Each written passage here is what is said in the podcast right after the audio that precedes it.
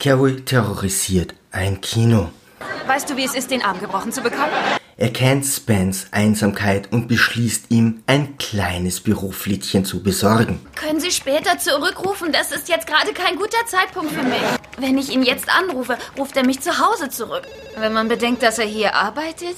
Sie beginnt zu kuppeln und wieder bekommen wir einen tiefen Einblick in die Psyche unseres Traumbars. Doug möchte Spence als Versagerfreund, um sich besser zu fühlen und Carrie Ich glaube, du bist froh, dass Spence unzufrieden ist, weil dir dann dein eigenes Leben besser vorkommt. Du hast dir eben nicht gerade ein Kompliment gemacht. Carrie ist mit ihrem Leben unzufrieden. Sie vergleicht Spence mit einem Affen und Doug wird horny. Das macht dich an. Ein bisschen schon. Sie treffen sich zu einer Soiree, auch wenn die Abendveranstaltung eine taghelle Mittagsgrillerei ist.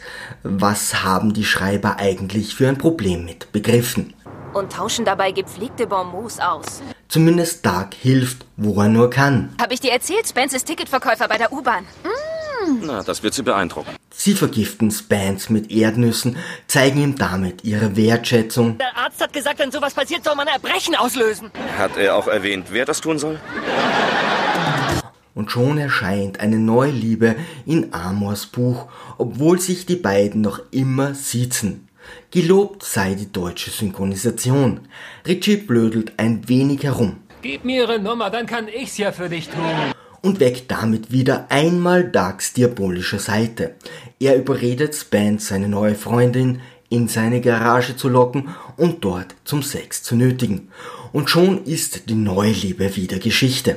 Das Verdeck ist noch nicht runter. Du musst mich einfahren. Am Ende starten die Heffernan noch einen letzten alibimäßigen Versöhnungsversuch, doch jetzt bekommt Carrie Bedenken. Das muss ich sagen. Er lässt sich wirklich ein bisschen viel Zeit. Letztendlich ward die holde Maid nie wieder gesehen. Ende gut, alles gut.